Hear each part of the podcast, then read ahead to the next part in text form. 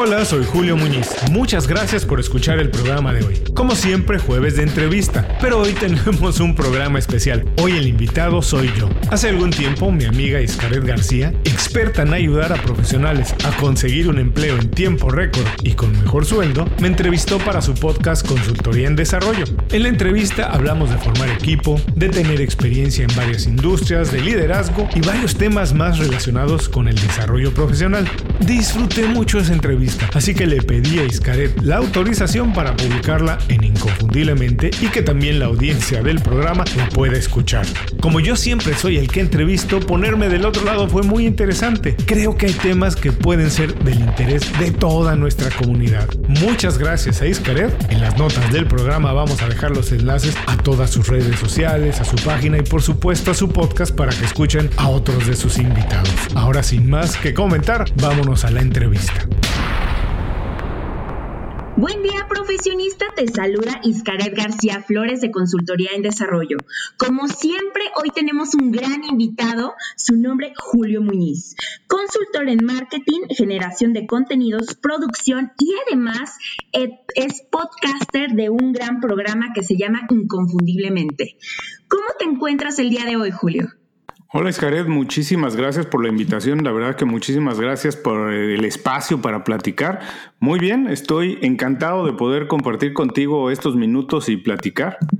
Pues nosotros estamos súper encantados de tenerte en el programa. La verdad es que ya tenemos muchos meses pensando en tenerte, pero bueno, afortunadamente ya tuvimos la posibilidad de que se generara esta entrevista.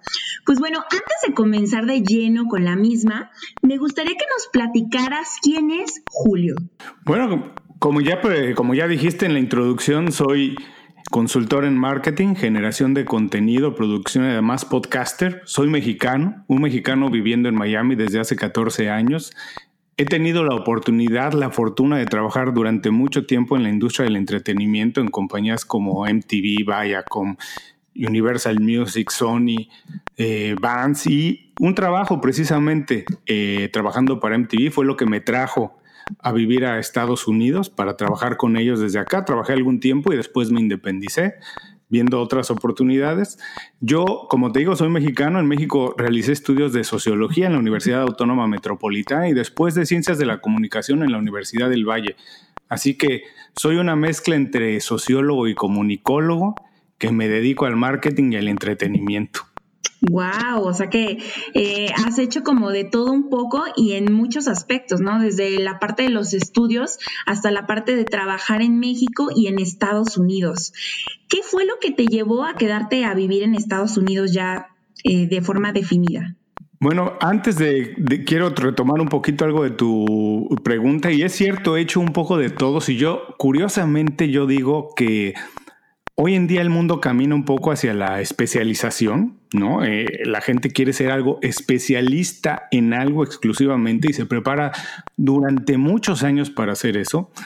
Pero curiosamente, cuando entras al mercado de trabajo, ser especialista en algo yo considero que no es lo mejor. Yo considero que hay que tener muchas habilidades porque una vez que estás en el mercado de trabajo, vas a requerirlo, vas a requerir entender por lo menos de muchas cosas, así que es mejor, entre más habilidades cultives, entre más habilidades aprendas desde joven, yo creo que es mucho mejor. No para nada me quiero comparar, pero por ejemplo, yo siempre hago esta comparación, esta parábola de personajes como Leonardo da Vinci, ¿no? Que es difícil describirlos. era arquitecto, era pintor, era inventor, eh, en fin, yo creo que más bien hay que ser alguien creativo, que tengas la capacidad de crear muchas cosas en muchos aspectos.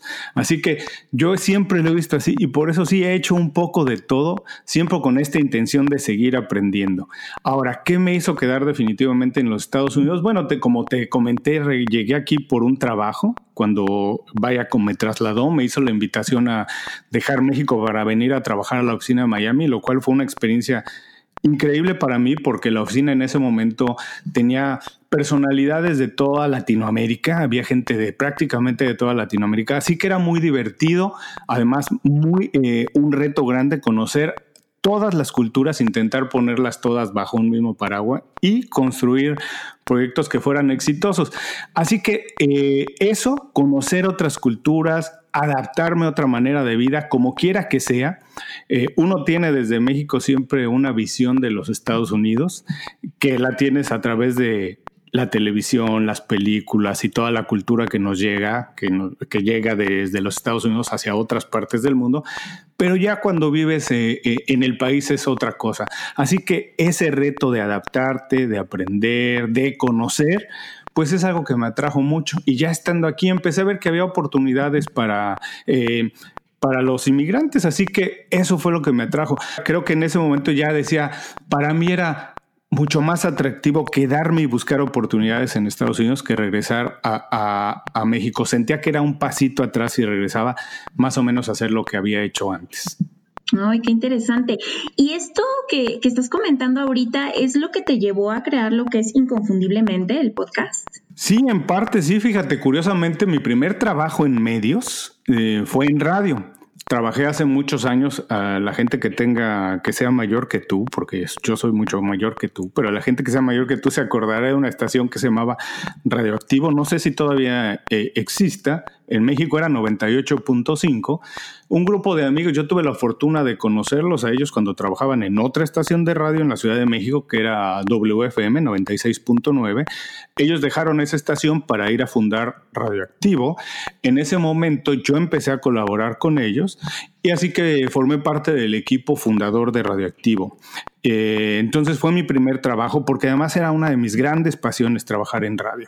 Em, después, bueno, pasó todo lo que pasó, el trabajo te va llevando de una parte a otra, te digo, siempre he sido una persona inquieta, entonces no solamente quise quedarme en radio, empecé a hacer otras cosas en los medios y en el entretenimiento y eso me llevó a trabajar, te digo, en, en, canales de televisión, en compañías disqueras, pero cuando llegué a los Estados Unidos y descubrí por primera vez esta oportunidad del podcast, lo que era el podcast, creo que eh, vi la oportunidad de regresar un poco a esa pasión que tenía yo por el radio y además la oportunidad de contar historias que no se contaban, ¿no? Porque la radio tradicional, la radio tiene su lenguaje, tiene sus intereses y tiene cosas que cumplir, pero siempre hay espacios para hacer algo un poquito distinto y esa, esa oportunidad me la brindaba el podcasting. Así que dije, bueno, aquí se unen perfectamente dos cosas que me gustan, que es hacer radio, casi como radio eh, on demand, como se le llama en inglés, ¿no?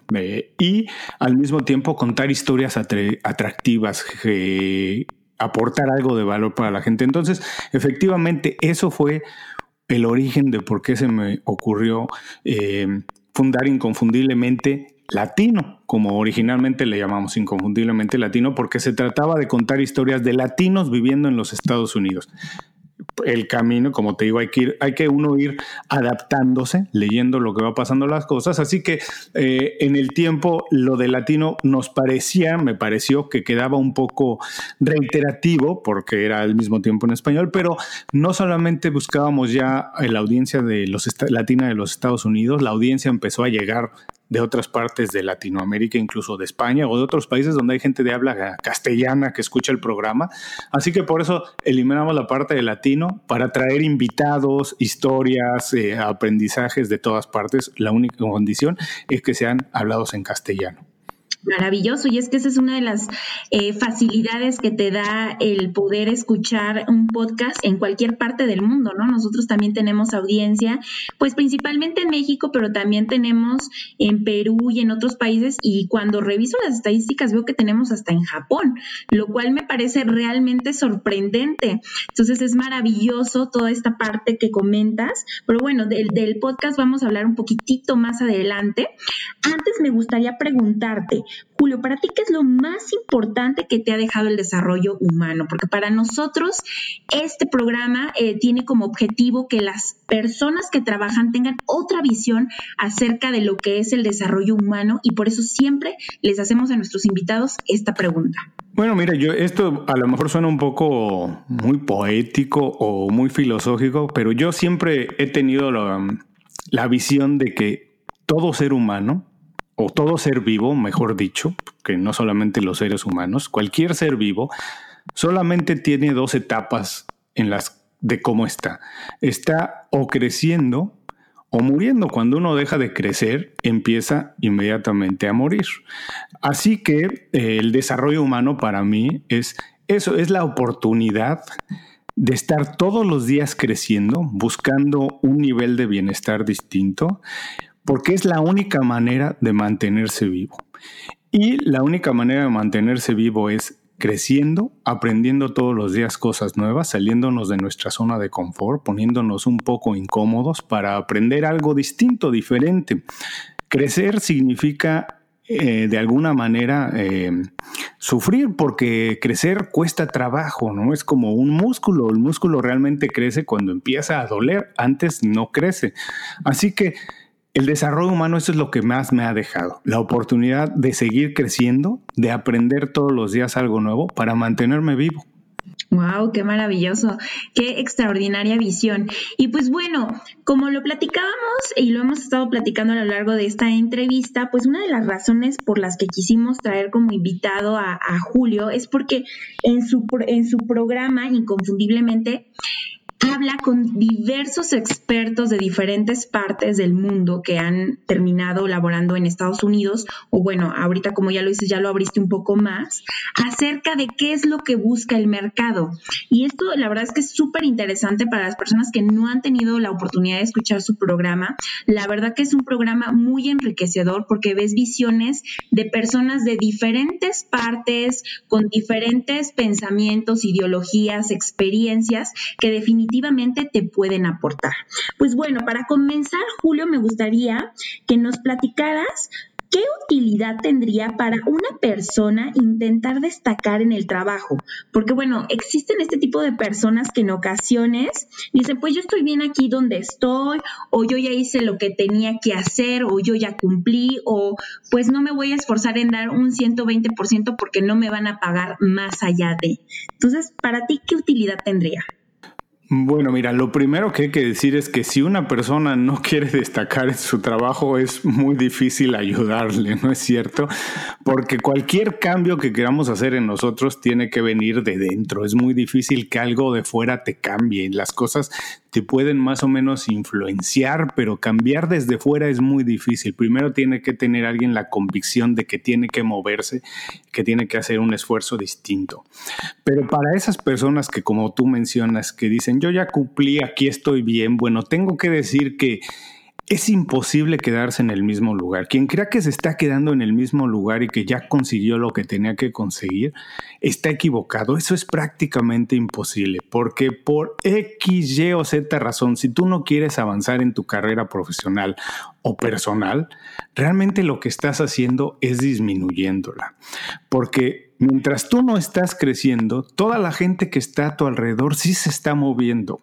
Y es muy probable que muchos de ellos estén moviendo hacia arriba, estén avanzando, estén creciendo. Así que lo que está pasando contigo como persona y como profesional es que realmente, aunque tú creas y pretendas quedarte en el mismo lugar, lo que tú estás haciendo es decreciendo es haciendo que tu carrera se convierta cada vez más chica, tú como persona y como profesional.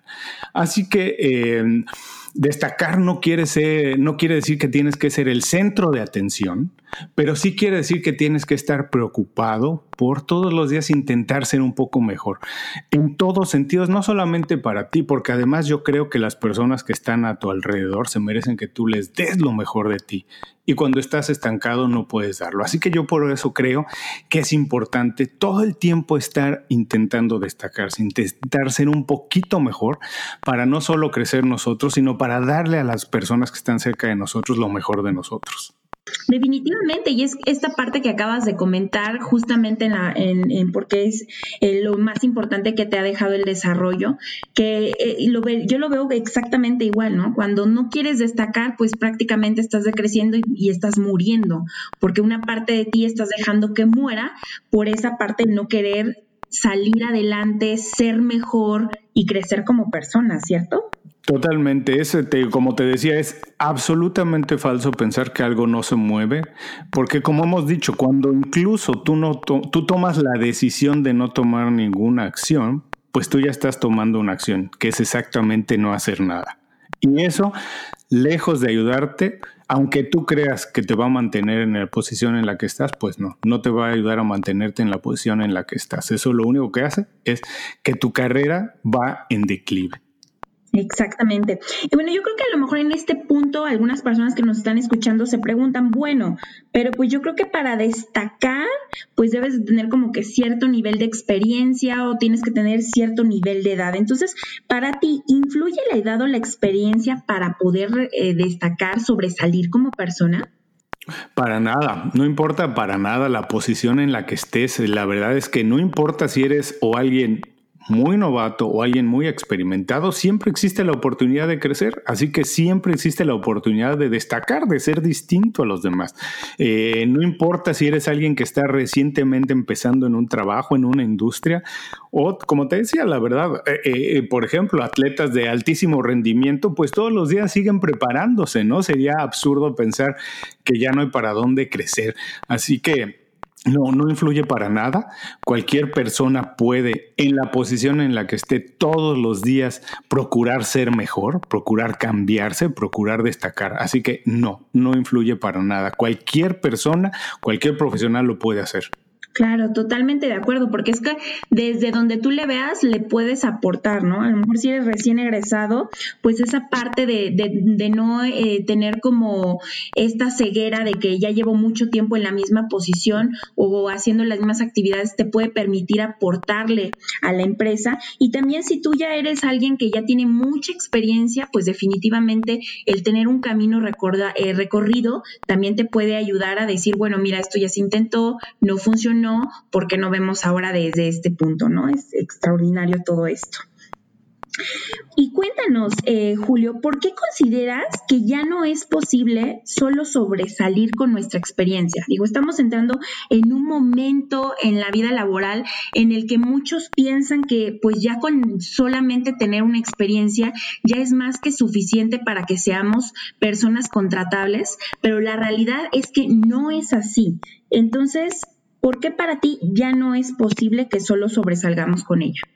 Bueno, yo estoy completamente de acuerdo contigo, Scarlett. Los estudios más recientes demuestran que las compañías modernas, las que van en avanzada, las que están transformando el mundo, invierten en el desarrollo de sus empleados en base a su desempeño, no solamente a la experiencia que ya tengan. También tiene que ver el talento y la imagen dentro y fuera de la oficina. O sea, al tener experiencia ya no es suficiente, vamos, ya no basta con ser bueno.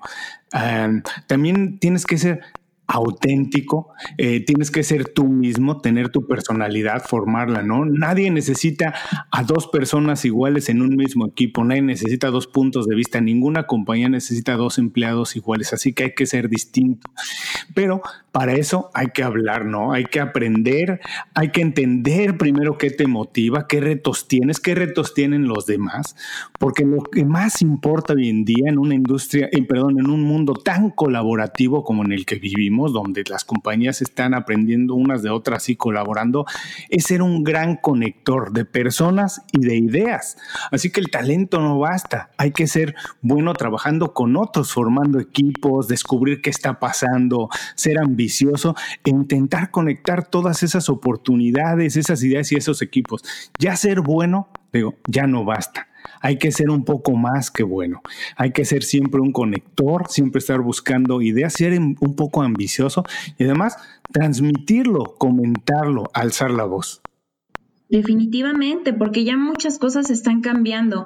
Muchas personas siguen con la idea de, em, ser el jefe autoritario, ¿no? O sea, es nadie se va hasta que yo me vaya o no voy a ser flexible en muchos aspectos. O sea, como que esa parte ya está cambiando y es importante que entendamos eso y evolucionemos a lo nuevo, a lo que el mercado está pidiendo. Sí, claro, no podemos eh, pretender que trabajar con ideales de hace 15, 10, 20 años. El mundo está cambiando al minuto, así que todos tenemos que estar también cambiando al minuto. Totalmente, totalmente. Y bueno, pues la idea del, episodio de hoy es hablar un poco de, lo, de esta parte de cómo podemos ser unos crack en nuestro trabajo, en nuestro empleo. Y bueno, ¿cómo podemos identificar a un crack en el trabajo? Porque pues este punto es súper importante. A lo mejor ya tenemos en, el, en nuestra empresa, en nuestra área, una persona que es un verdadero crack. Entonces, ¿cómo podemos identificarlo? Bueno, lo primero que se me ocurre decir es que no hay una sola manera, ¿no?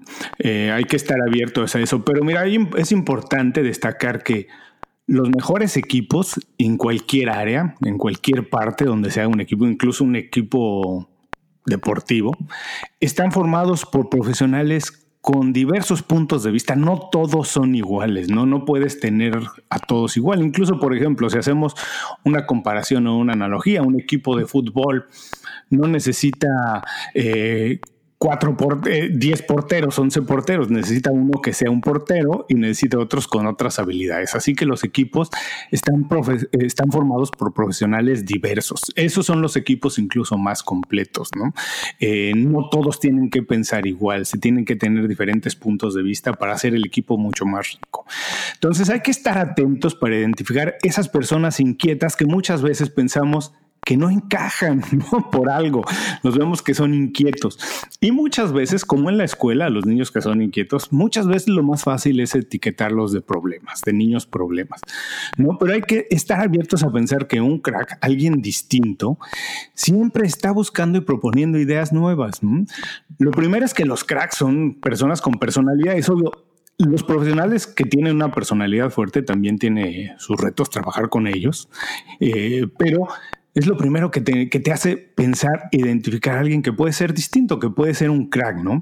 Eh, tiene su personalidad, es fuerte, esto, te, como te decía, tiene sus retos, pero al mismo tiempo los hace únicos. Y los cracks son únicos, ¿no? Son esos que te cambian una historia con una idea brillante, con una decisión que cambia la historia de la compañía, ¿no? Eh, pero no lo puede tener todo, eso lo tiene un crack y generalmente, como decía, son vistos como alguien que son distintos, que no encajan, que son problemas repitiendo la, historia. Es como en la escuela, al niño que es distinto muchas veces se le trata de problema. Entonces, primero hay que estar abiertos a que eso puede pasar en las organizaciones eh, y más bien entregarles todas las herramientas para que se puedan desarrollar. ¿no? Los cracks siempre hacen las cosas correctas y están buscando constantemente retos distintos y maneras distintas de hacer las mismas cosas para conseguir mejores resultados. El crack siempre está buscando en conseguir resultados y en disfrutar el proceso para conseguirlos, ¿no?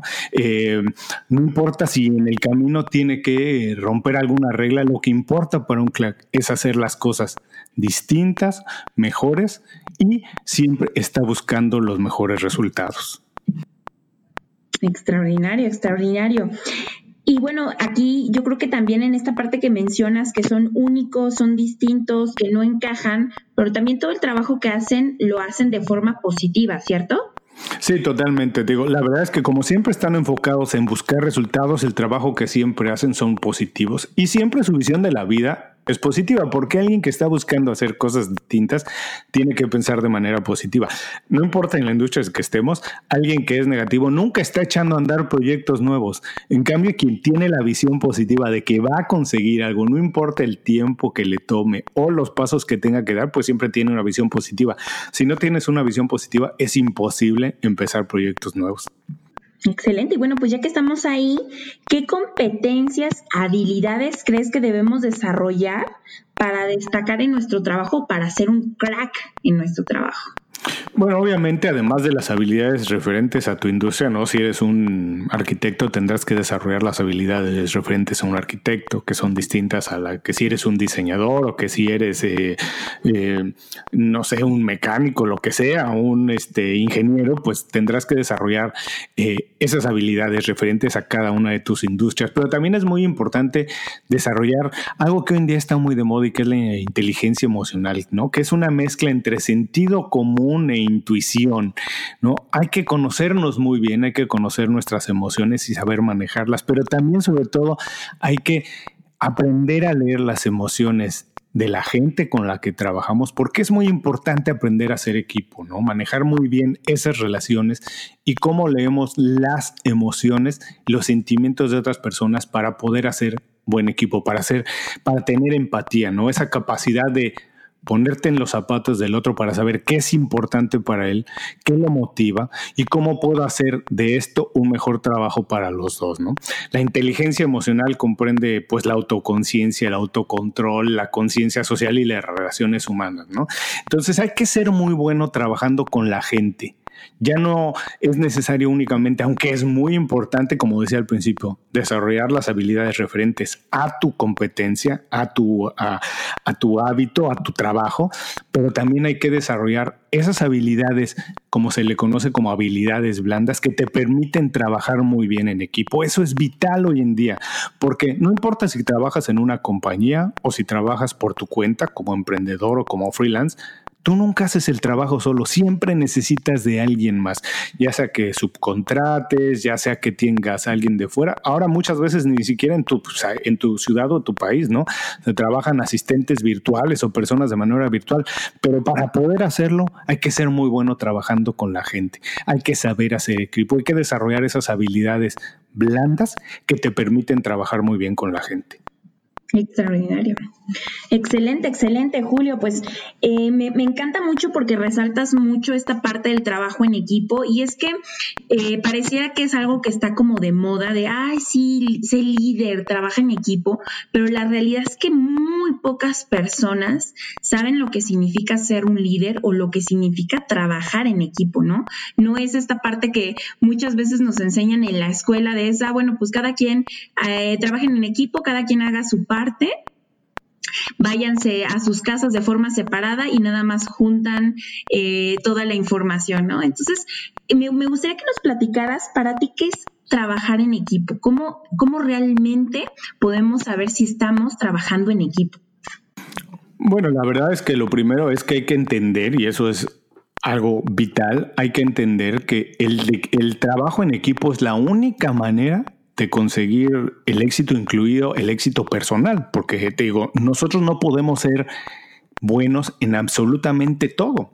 La verdad es que necesitamos la ayuda de alguien más y entre más rápido lo entendamos, mejor. No somos buenos en todo, necesitamos echar mano de alguien que es mejor en algo que yo no puedo hacer tan bien porque realmente nuestro compromiso es crecer desde nuestras habilidades más fuertes. Si nosotros crecemos potenciando nuestras habilidades fuertes, es más fácil cubrir las que son más débiles, en vez de si trabajamos, intentamos eh, trabajar en las más débiles. Lo más importante es potenciar lo que hacemos muy bien.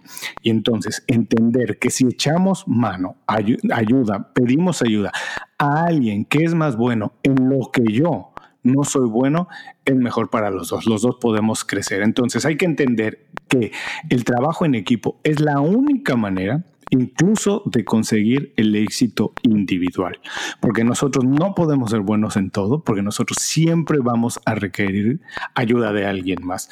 Te, otra vez, regresando un poquito a, a, lo que ya hablábamos antes, no importa si eres un, como se le conoce en inglés, un solopreneur, que trabajas supuestamente tú solo, pues la verdad es que nadie trabaja nunca solo, siempre necesita la ayuda de alguien más. En alguna otra competencia, ya sea un, eh, a lo mejor eh, te dedicas a, al, a, hacer un contenido digital o lo que sea. Bueno, tú no haces todo. Puedes construir más o menos la página, pero habrá un momento en el que necesites un diseñador para hacer un logotipo o un camarógrafo para hacer un video, qué sé yo. Así que es imposible pensar que somos buenos en todo y hay que entender lo antes posible que la mejor manera de conseguir el éxito personal individual es trabajando con los mejores en su rama, echar mano y todos ayudarnos.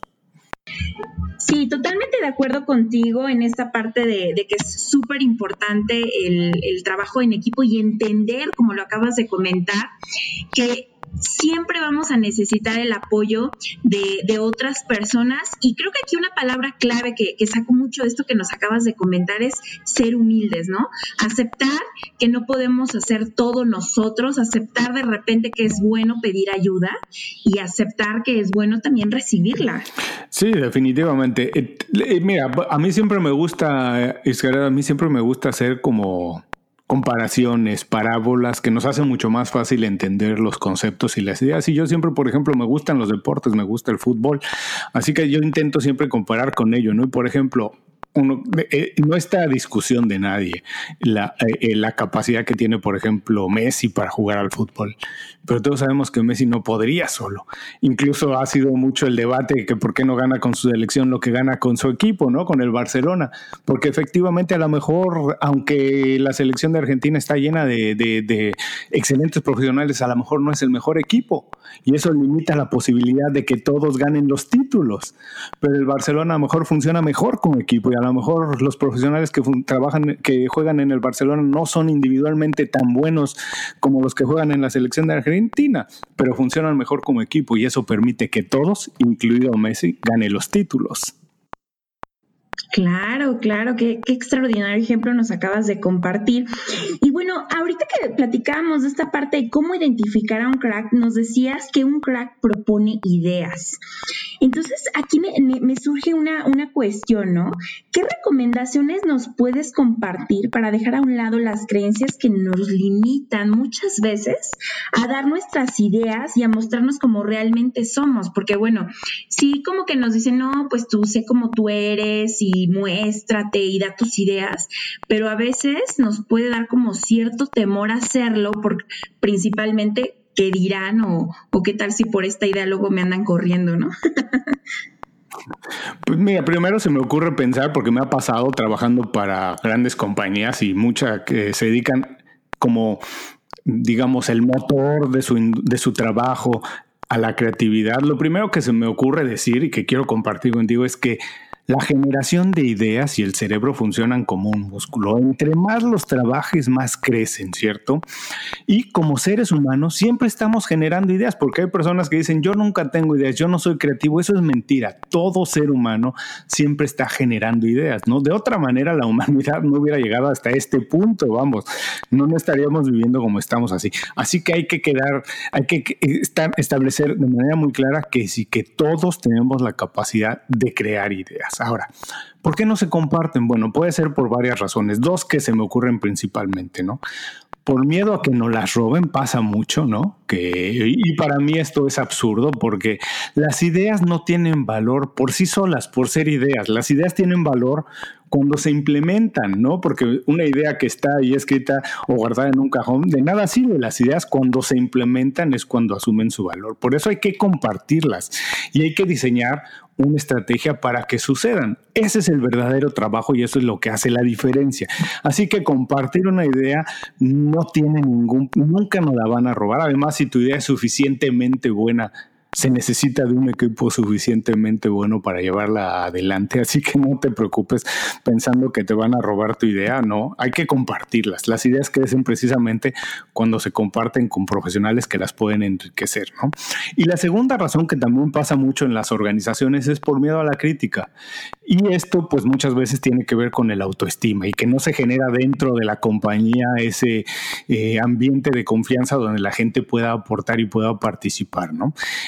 bueno, lo primero, lo que todo profesional tiene que hacer cuando entras a la industria del trabajo, cuando estás trabajando y compartiendo con otros profesionales, es que tienes que acostumbrarte a vivir con el rechazo, ¿no? A quitarte la etiqueta de que el rechazo es algo malo. Al contrario, el rechazo hay que utilizarlo como un estímulo, ¿no? Y hay que pensar siempre que si te dicen que no a una idea, bueno, hay que preguntarse por qué te dijeron que no es no para siempre o es no ahora, porque a lo mejor no es el momento adecuado, ¿no? A lo mejor también hay que preguntarnos si vendimos bien la idea o no, si no lo transmitimos bien o si no dimos todos los elementos para que consideraran que era una idea que se tenía que realizar. Hay que preguntarse todas esas cosas. Y hay que empezar a elevar nuestra autoestima. ¿Y cómo podemos dejar de, cómo podemos elevar nuestra autoestima? De manera muy fácil y muy rápida. Hay que dejar de compararnos, ¿no? Ya hablábamos antes que es imposible que dos personas sean iguales, es imposible que dos personas tengan el mismo punto de vista y que tengan incluso los mismos objetivos. Hay que tener objetivos personales, hay que conocernos bien y saber qué es importante para ti. Y en ese sentido vas a empezar a, a elevar mucho más tu autoestima. Que no te compares, que no tengas las aspiraciones que tiene alguien más, ¿no? Hay que conocerse bien. Hay que establecer metas. ¿Cuáles son tus metas? No importa, no hay metas chicas o grandes, hay metas, hay que establecerlas. Y hay que empezar a celebrar también todas tus victorias. También no importa el tamaño, hay que empezar a celebrarlas. Hay que hacer cosas nuevas. Entre más cosas nuevas, más te vas acostumbrando a hacerlas, a salir de esa zona de confort y te vas acostumbrando a que muchas de estas no sucedan o te digan que no están listas, que tienes que trabajarlas y desarrollarlas más. Así que no hay que tener miedo a compartir las ideas. Es muy difícil que se roben una idea. Lo mejor que puede pasar cuando te roban una idea es que te motiven a hacerla todavía mejor. Y también hay que dejar de tenerle miedo a la crítica. Hay que elevar nuestra autoestima para sentirnos con la confianza de compartir todas nuestras ideas, porque las ideas, otra vez más, crecen cuando se comparten, cuando más personas pueden alimentarlas con diferentes puntos de vista.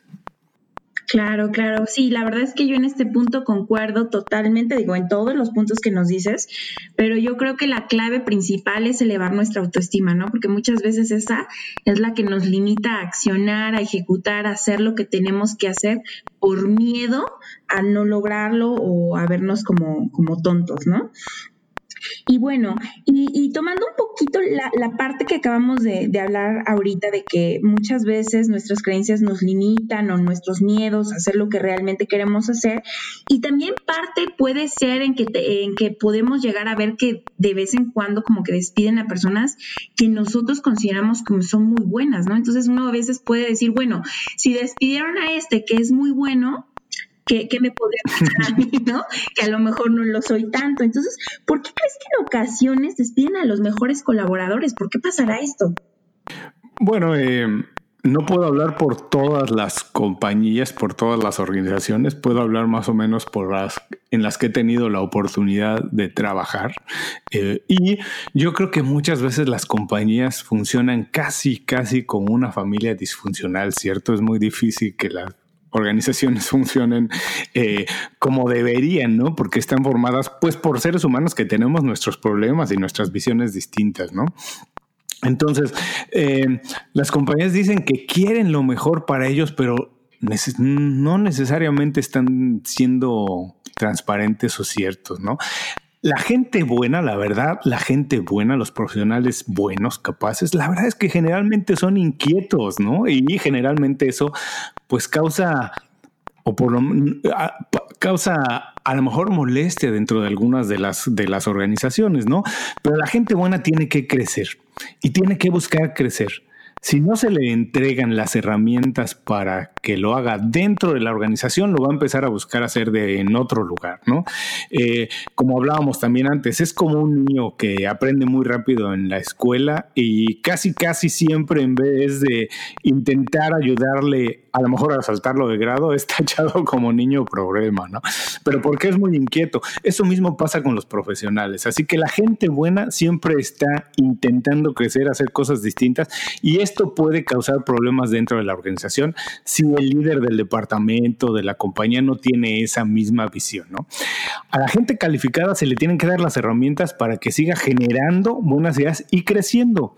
Si no, le digo otra vez, lo repito, va a buscar hacerlo fuera de la organización o lo va a hacer fuera de, digamos, los mecanismos que están establecidos para que eso suceda en una compañía, ¿no?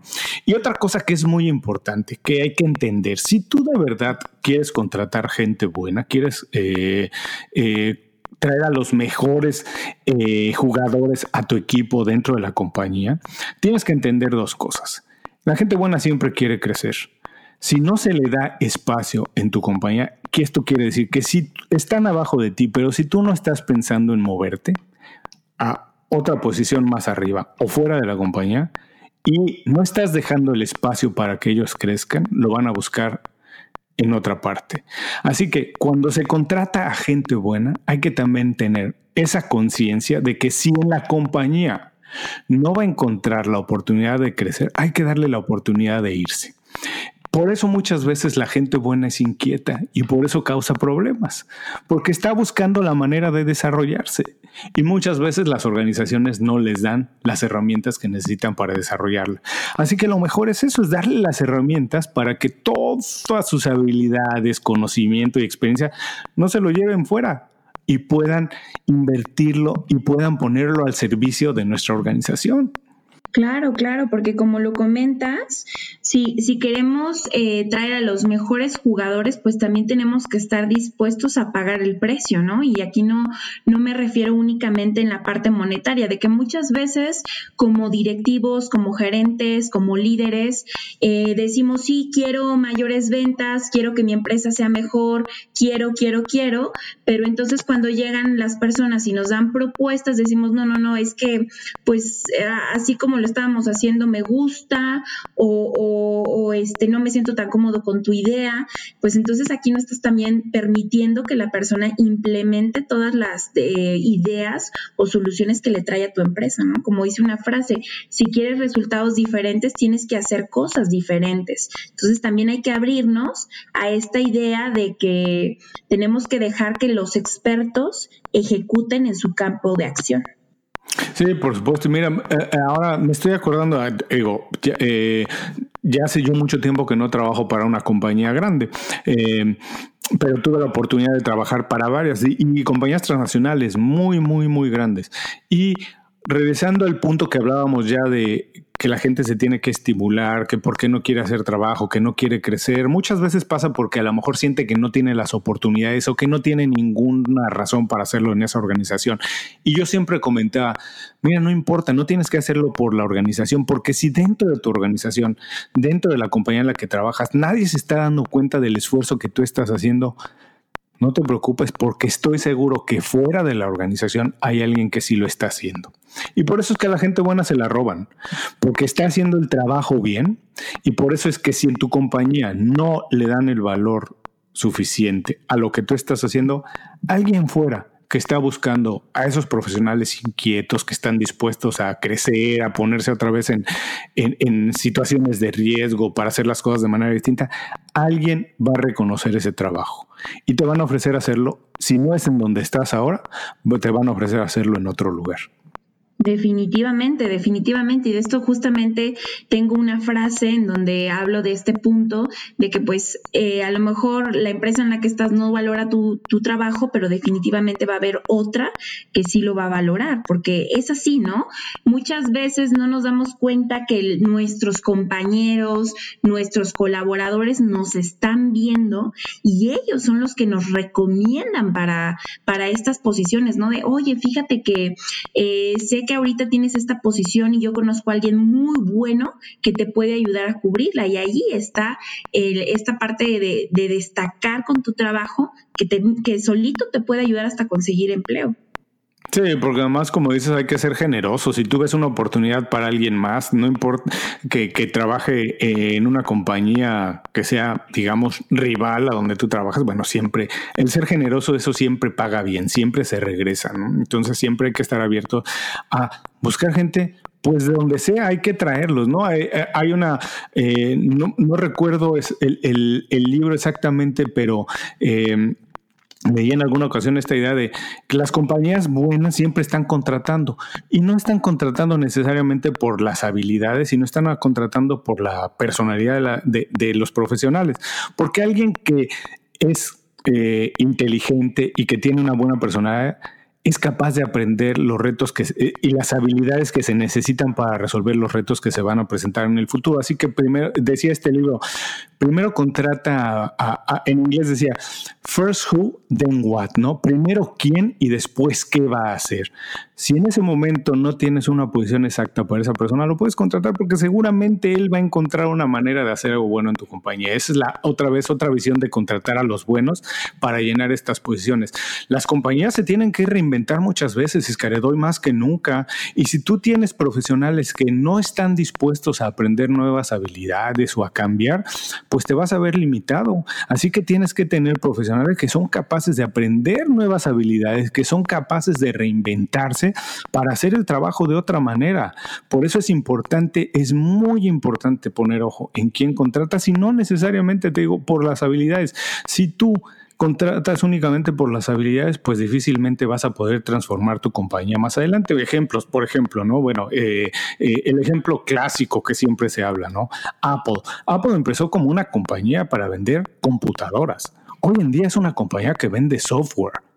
Y se transformó a partir de vender, no una, una computadora, a partir de vender un equipo periférico que fue el iPod, ¿no? Eso es lo que la hizo realmente muy masiva, cuando la marca se puso en la mano de muchísimos millones de personas en todo el mundo y la transformó, pero los profesionales que tenía la compañía dentro estaban dispuestos a transformar ellos también su trabajo y a darle una nueva dirección a la compañía. Así que los profesionales tienen que estar dispuestos a eso, a transformarse, transformar sus habilidades, aprender nuevas y siempre estar dispuestos a cambiar, siempre estar dispuestos a salir de su zona de confort.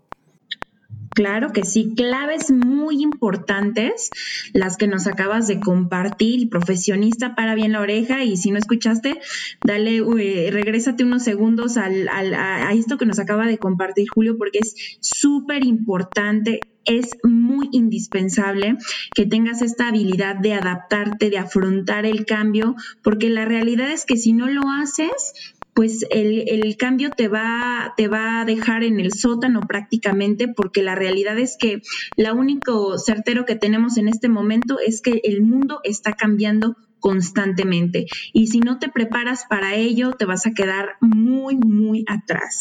Y bueno, yo creo que aquí hay, un, eh, cierta audiencia que nos está escuchando que pudiera llegar a pensar, bueno, a mí eso de ser crack, como que me suena que tengo que ser una persona como muy extrovertida, que tengo que resaltar, que tengo que ser como el sociable de la empresa.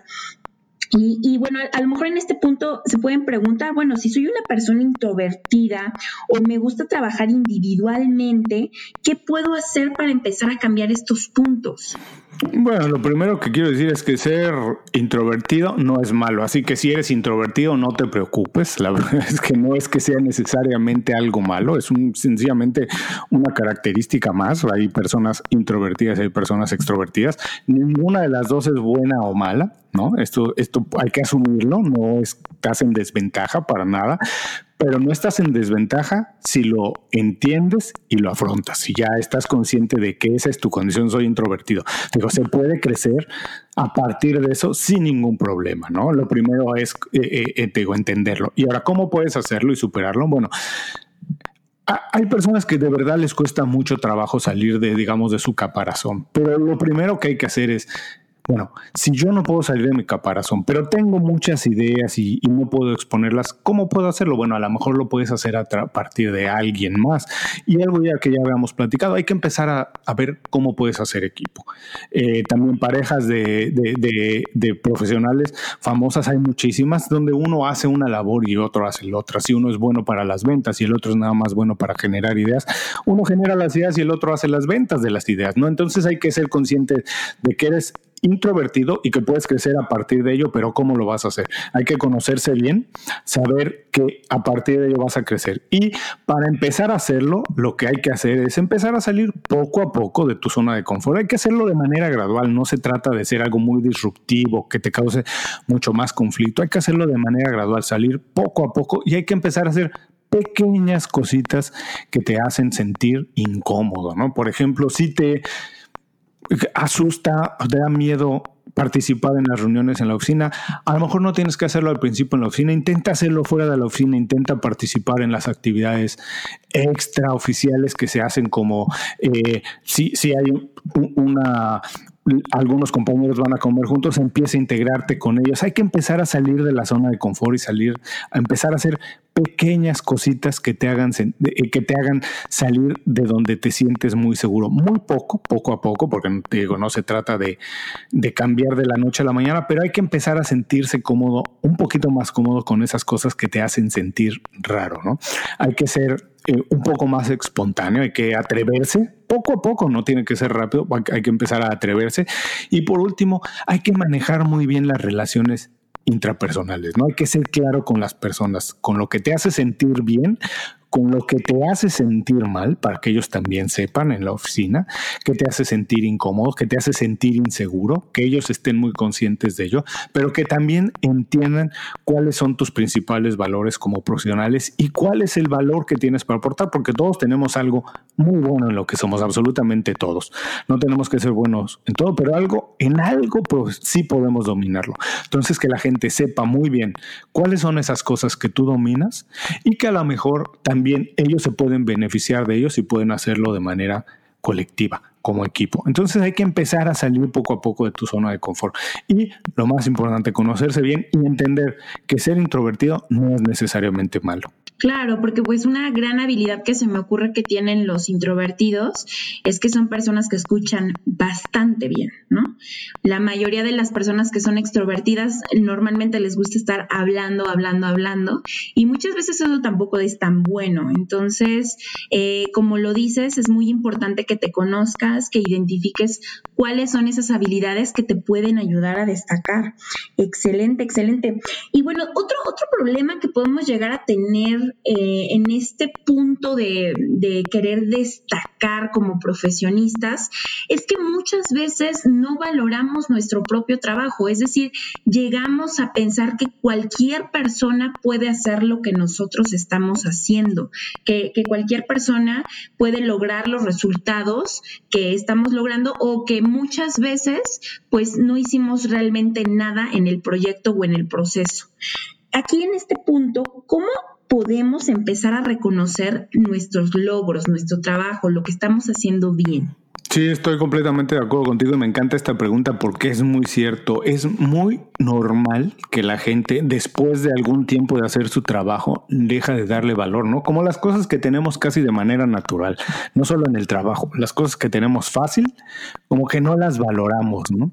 Y hay que empezar a reconocer eso. Primero, hay que entender que todos somos únicos, que eh, repito, las organizaciones no necesitan profesionales iguales, las organizaciones que son más fuertes, que están liderando el cambio y que están ahí adelante, pujando por hacer las cosas de manera diferente, bien y que quieren ser líderes, necesitan profesionales distintos, con diferentes puntos de vista. Entonces hay que entender eso muy bien, que tú tienes un punto de vista distinto absolutamente todos en la oficina. Y eso es importante que lo entiendas, que eso simple hecho ya tiene valor, que tienes un punto de vista distinto. Hay que tener un punto de vista distinto. Eso ya te hace distinto. Y después hay que elevar la autoestima y hay que salir una vez más de, el, de digamos, el mismo punto de vista que tienes siempre. Hay que moverse, hay que eh, ampliar tu visión del trabajo que tú haces y cómo puedes hacerlo. Hay que empezar a socializar con el resto de la compañía. Hay que ver el trabajo que tú haces, cómo afecta a otros departamentos y otros compañeros.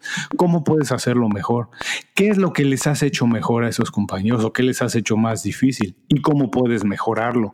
Y cuando empiezas a ver el trabajo que tú haces, pero desde otro punto de vista, desde el punto de vista de tus compañeros, de lo que les haces fácil o difícil, empiezas a valorar tu participación en toda la cadena productiva de tu organización. Así que hay que salirse del punto de vista que siempre tienes, de la posición en la que siempre tienes, hay que moverse. Algunas veces nada más dar un paso al costado te hace ver las cosas de manera distinta. Entonces hay que trabajar con el resto de la organización, conocer sus retos, conocer las necesidades que tienen de tu trabajo, cómo lo puedes hacer mejor y verás que cuando ves tu trabajo desde otro punto de vista empezarás a darle mucho más valor. Empezarás a ver que todo el trabajo que haces para la organización tiene mucho valor, pero hay que verlo desde otro punto de vista. Y repito, importantísimo, saber que somos únicos, que ese simple hecho de tú tener un punto de vista único, pero atreverte a comentarlo, te hace ya valioso para la organización. Definitivamente, definitivamente. Y esto, y estas herramientas que tú nos acabas de compartir, pienso que son muy importantes también para que valoremos económicamente nuestro trabajo, ¿no? O sea, para que digamos, no, pues si vale lo que estoy haciendo, si vale los resultados que estoy dando, y por ello necesito y merezco una buena remuneración económica. Es muy importante sentirse bien remunerado es muy importante. No es lo más importante y hay muchos ejercicios y muchos eh, eh, estudios que se han hecho a partir de qué motiva a las personas, qué las hace estar contentas en las organizaciones y tiene mucho que ver también con sentirse eh, independientes, tener la capacidad de decidir, tener la capacidad de tener proyectos en los que tú tienes completa autoridad y propiedad de ellos, eso es muy importante para estar motivado, pero también es muy importante saber que económicamente estás bien reconocido y entonces hay que ver qué está pasando en la industria en la que estás, qué está pasando con tus colegas en otras compañías, eh, para que te sientas contento, porque sí es importante saber que el trabajo que tú haces está siendo bien valorado y está siendo bien pagado por tu organización, por la compañía para la que trabajas. Definitivamente, definitivamente. Y bueno, en este punto, fíjate que eh, cuando comenzábamos la parte de la entrevista, em, me hizo, se me hizo muy interesante esto que comentaras, que por la empresa en la que tú trabajaste, esta misma te invitó a moverte de México a Estados Unidos, que es en donde actualmente resides me gustaría que nos compartieras, Julio, qué te ayudó a conseguir ese cambio, eh, qué habilidades, qué conocimientos, qué, fue lo que tú consideras que, te ayudó a que hicieras ese, ese cambio.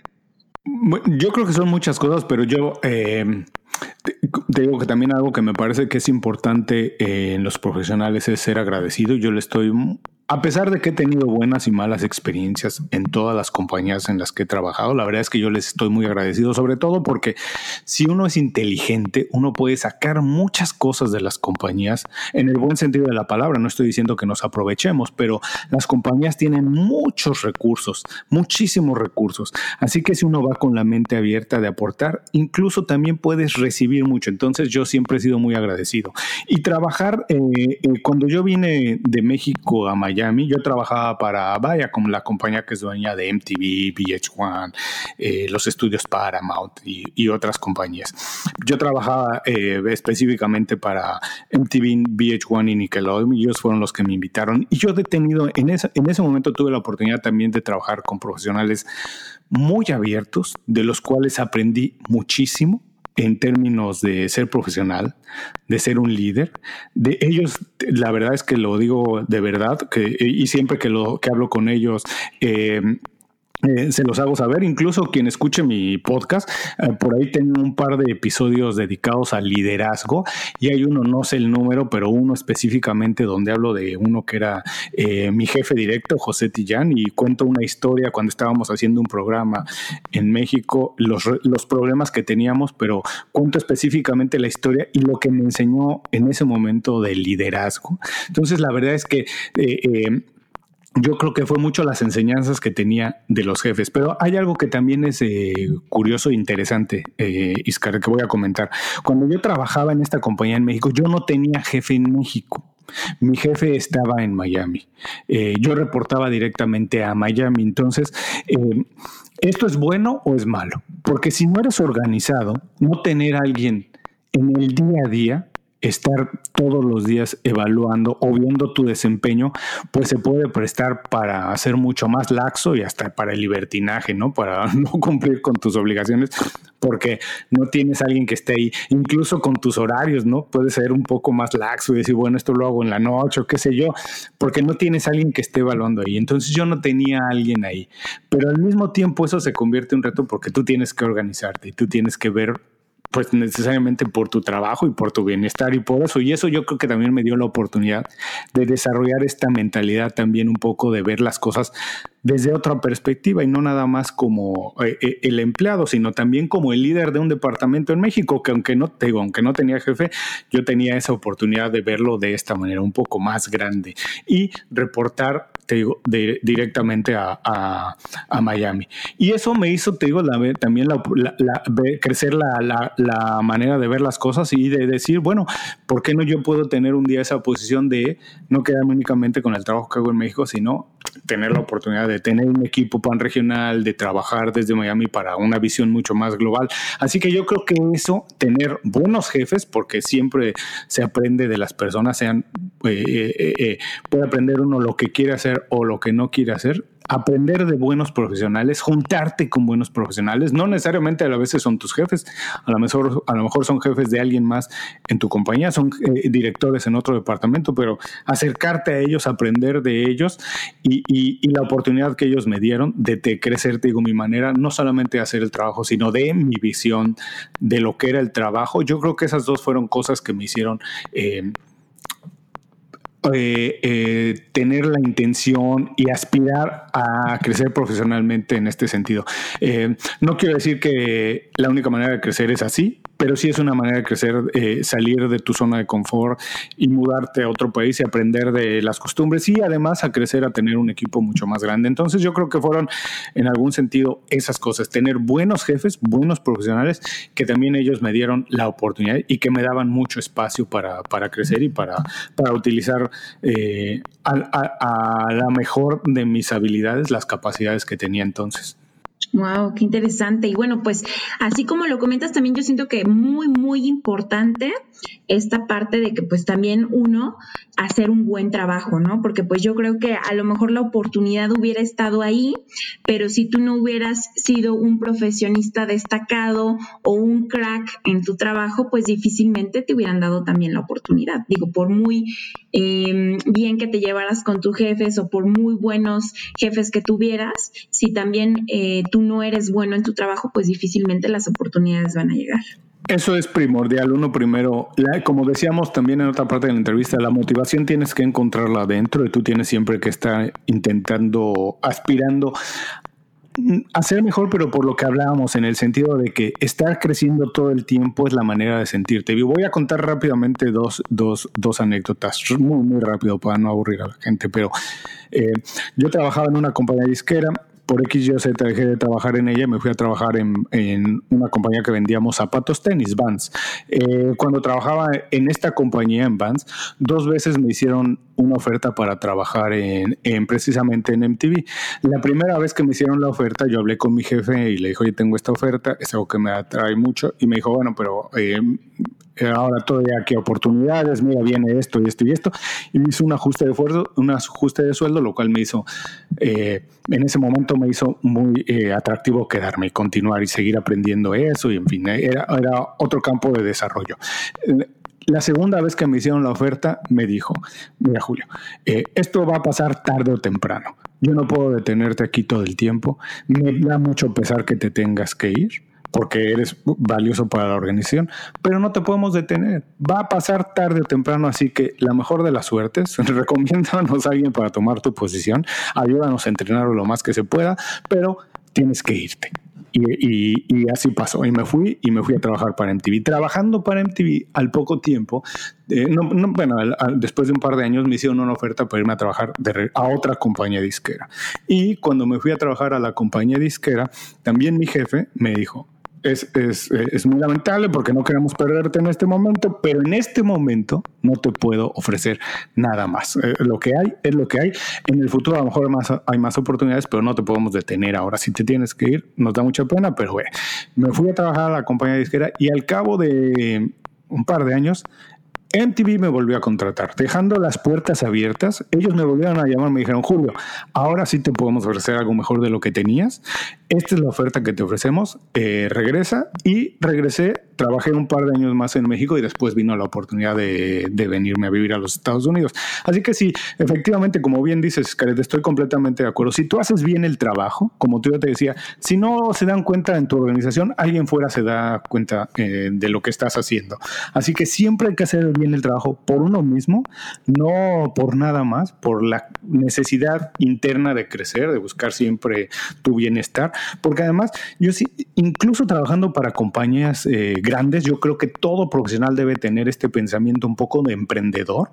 Y el pensamiento de emprendedor es de ser tú absolutamente responsable de lo que te pase. No importa si trabajas en una compañía grande, si tú piensas como emprendedor, de decir, todo lo que me pase no es culpa de que tenga yo un mal jefe, no es culpa de que esta organización no me dé las oportunidades, sino que es absolutamente responsabilidad mía, porque si aquí no hay las oportunidades, me voy a ir a buscarlas en otro lugar, porque si aquí no están, eh, no, la compañía no ve las oportunidades, yo voy a intentar generarlas y si no pasan, entonces me voy a ir a hacerlas a otro lugar. Si tienes esa mentalidad, siempre te va bien, porque asumes que toda la responsabilidad de lo que a ti te pasa está en tus manos. Y no hay nada más liberador saber que tu futuro depende de ti. La verdad es que nunca te va a dar miedo nada, porque si tú estás seguro de tus capacidades, de decir, yo soy capaz de hacer que estas cosas sucedan, si nadie te contrata, tú las puedes hacer y tú puedes formar un equipo para hacerlas. Así que efectivamente hay que estar uno siempre haciendo el mejor de los trabajos con este sentido de tener una visión un poco de emprendedor, de saber que todo, absolutamente todo lo que pase es responsabilidad tuya. Te digo, lejos de darte miedo, te da una tranquilidad absoluta de que no dependes de nadie. ¿Qué, ¿Qué, mejor saber que dependes de ti? ¿Qué mejor saber que depende de tu capacidad? De que si quieres aprender más, puedes hacerlo. Puedes desvelarte, deja de ver series y aprende algo más. Estudia en la noche, toma un diplomado, tómalo en, en internet, lo que sea. Pero está en tus manos. Así que si tú tomas en ti esa responsabilidad de que todo, absolutamente todo, pero de verdad todo, de lo que pasa en tu vida. Es responsabilidad tuya, te sientes completamente liberado. Y hay oportunidades de trabajar en compañías, hay, hay, muy buenos profesionales y hay muy buenas oportunidades, hay que perseguirlas. Y también puedes trabajar por tu cuenta, pero entiende que todo lo que pase es absolutamente responsabilidad tuya. Es muy liberador. Te quitas de encima mucho estrés pensando me van a dar el aumento o no, me van a promover o no. No, no, no, no, no. Si no te lo dan, te vas a otro lugar. Si quieres ganar más de lo que estás ganando ahí y ahí no hay oportunidad, te tienes que ir a otro lugar. Pero no depende de que te lo den, depende de ti. Depende de que generes que otra compañía que paga mejor se fije en ti. Porque las compañías no se fijan en ti porque están buscando algo, se fijan porque ya eres tú lo suficientemente atractivo para que te inviten a trabajar en ella.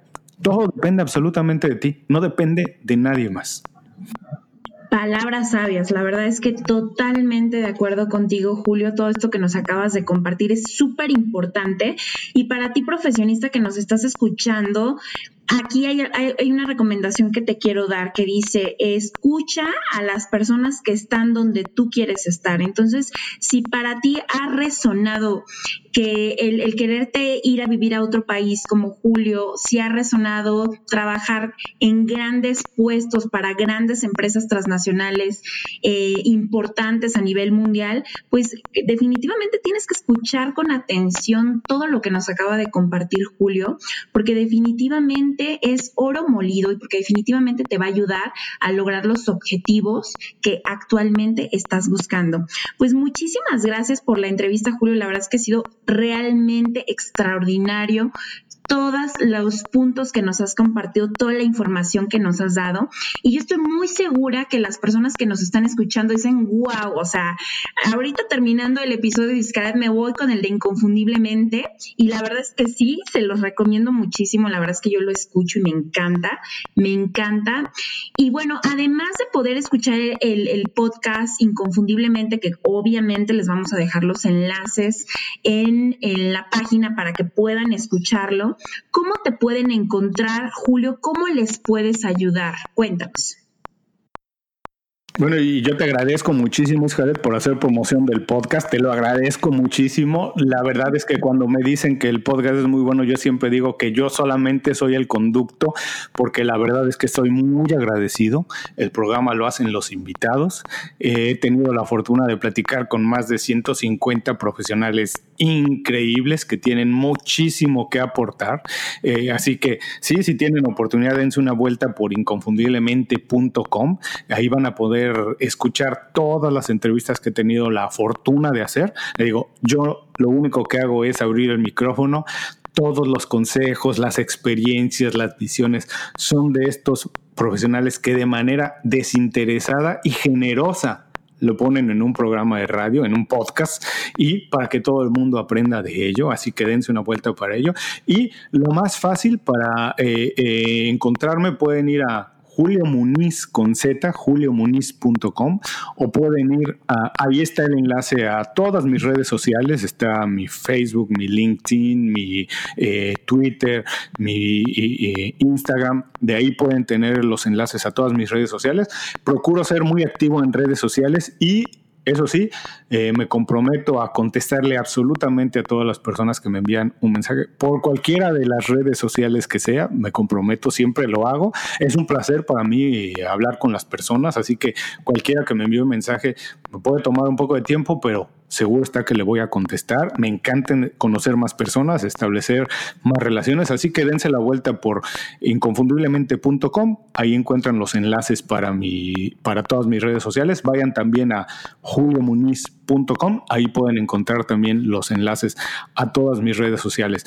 Si están buscando a alguien que haga estrategias de marketing, tradicional, digital o generar contenidos para redes sociales hago, bueno, también me encantaría eh, saber cuáles son sus necesidades y ver si hay algo que podamos hacer juntos.